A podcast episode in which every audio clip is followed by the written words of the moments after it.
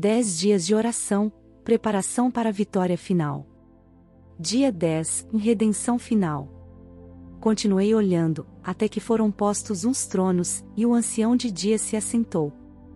Sua roupa era branca como a neve, e os cabelos da cabeça eram como a lampura. O seu trono eram chamas de fogo, e as rodas do trono eram fogo ardente. Um rio de fogo manava e saía de diante dele. Milhares de milhares o serviam, e milhões de milhões estavam diante dele. Foi instalada a sessão do tribunal e foram abertos os livros, Daniel, capítulo 7, versículos 9 e 10. Porque chegou o tempo de começar o juízo pela casa de Deus, e, se começa por nós, qual será o fim daqueles que não obedecem ao Evangelho de Deus? 1 Pedro, capítulo 4, versículo 17. Vi um grande trono branco e aquele que está sentado nele. A terra e o céu fugiram da presença dele, e não se achou lugar para eles. Vi também os mortos, os grandes e os pequenos, que estavam em pé diante do trono. Então foram abertos livros. Ainda outro livro, o livro da vida, foi aberto e os mortos foram julgados, segundo as suas obras, conforme o que estava escrito nos livros, Apocalipse, capítulo 20, versículos 11 e 12. No entanto, alegrem-se, não porque os espíritos se submetem a vocês, e sim porque o nome de cada um de vocês está registrado no céu, Lucas, capítulo 10, versículo 20. Afastamento do pecado. Os que estiverem vivendo sobre a terra quando a intercessão de Cristo no santuário celestial cessar deverão estar em pé na presença de um Deus Santo sem mediador. Suas vestes devem estar imaculadas e o caráter liberto de pecado. Pelo sangue da aspersão.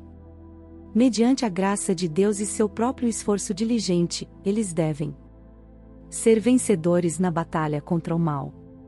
Enquanto o juízo investigativo prossegue no céu, Enquanto os pecados dos crentes arrependidos estão sendo removidos do santuário, deve haver uma obra especial de purificação, ou seja, de afastamento do pecado, entre o povo de Deus na terra. Essa obra é mais claramente apresentada nas mensagens do capítulo 14 do Apocalipse, livro O Grande Conflito, página 359. Registro preciso.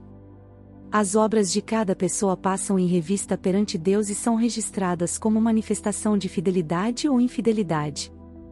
Ao lado de cada nome, nos livros do céu, estão escritos, com tremenda exatidão, toda palavra inconveniente, todo ato egoísta, todo dever não cumprido e todo pecado secreto, juntamente com toda hipocrisia dissimulada.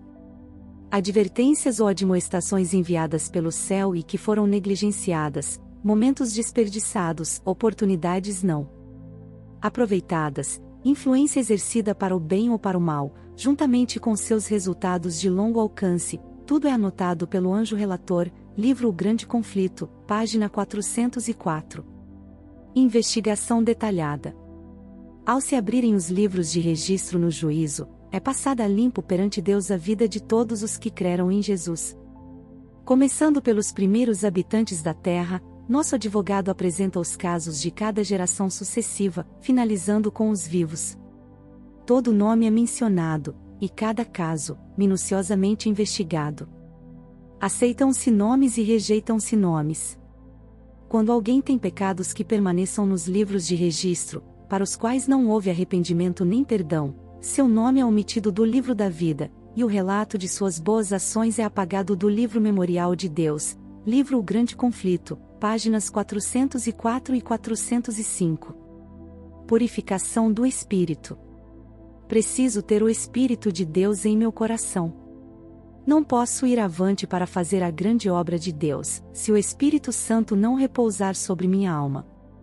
Como suspira a corça pelas correntes das águas, assim, por ti, ó Deus, suspira a minha alma. Salmos, capítulo 42, versículo 1.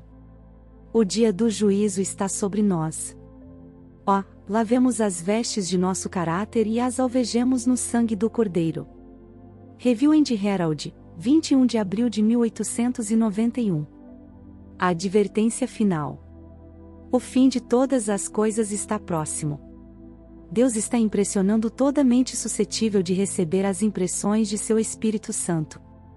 Ele está enviando mensageiros que possam dar advertência em cada localidade. Deus está provando o devotamento de suas igrejas e sua disposição para obedecerem à orientação do Espírito. O conhecimento precisa ser aumentado. Os mensageiros do céu devem ser vistos correndo de uma parte para outra, buscando por todos os meios possíveis advertir o povo dos juízos vindouros e apresentar as boas novas de salvação por nosso Senhor Jesus Cristo. A norma da justiça deve ser exaltada, livro e recebereis poder, página 311 avançando unidos. O segredo de nosso êxito na obra de Deus se encontra na operação harmoniosa de nosso povo. Tem de haver uma ação concentrada. Todo membro do corpo de Cristo tem que fazer sua parte na causa de Deus segundo a capacidade que ele lhe deu. Temos que conjugar esforços contra as dificuldades e os obstáculos, ombro a ombro, e unidos pelo coração.